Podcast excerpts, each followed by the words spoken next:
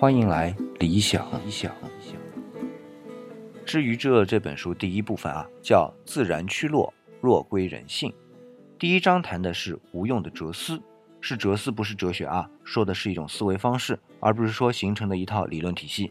但是和通常的书一样，上来先解决定义嘛。不过不是用下定义的方法。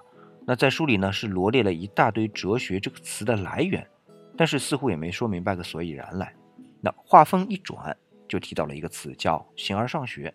我们读书的时候都知道啊，它是和我们今天国人所熟知的辩证法相对立的一种视觉观和方法论。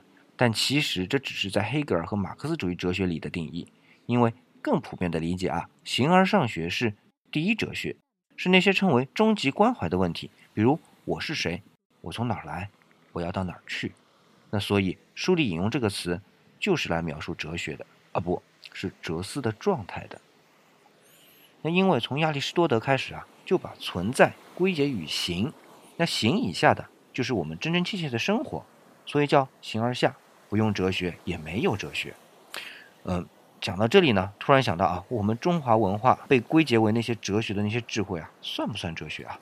比如说儒家、墨家要解决的似乎是现实问题，那纵横家就更不用提了啊。那倒是名家呢，比如说像公孙龙，他的白马非马这样的一个结论呢。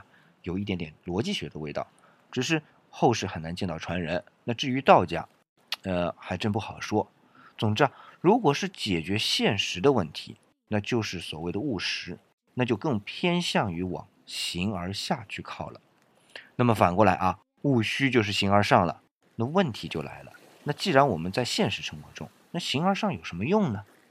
哎，书里的观点是啊，形而上是形而下的基础啊。就拿手机做比方啊。形而下就类似 A P P，而形而上呢就类似 I O S 或者安卓。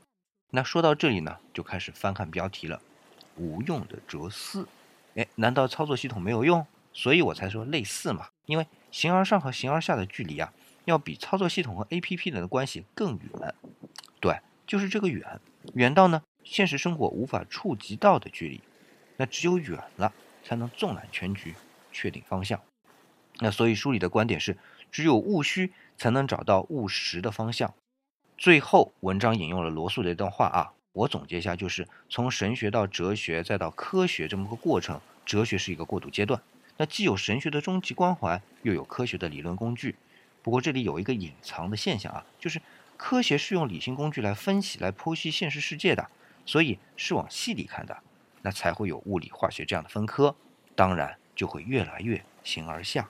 哎，所以这里的远而虚的哲思啊，只是显得无用罢了。那突然呢，我就想到老子里有一句话叫“致虚极，守静笃，万物并作，无以观复”。哎，貌似回答了刚才的疑义。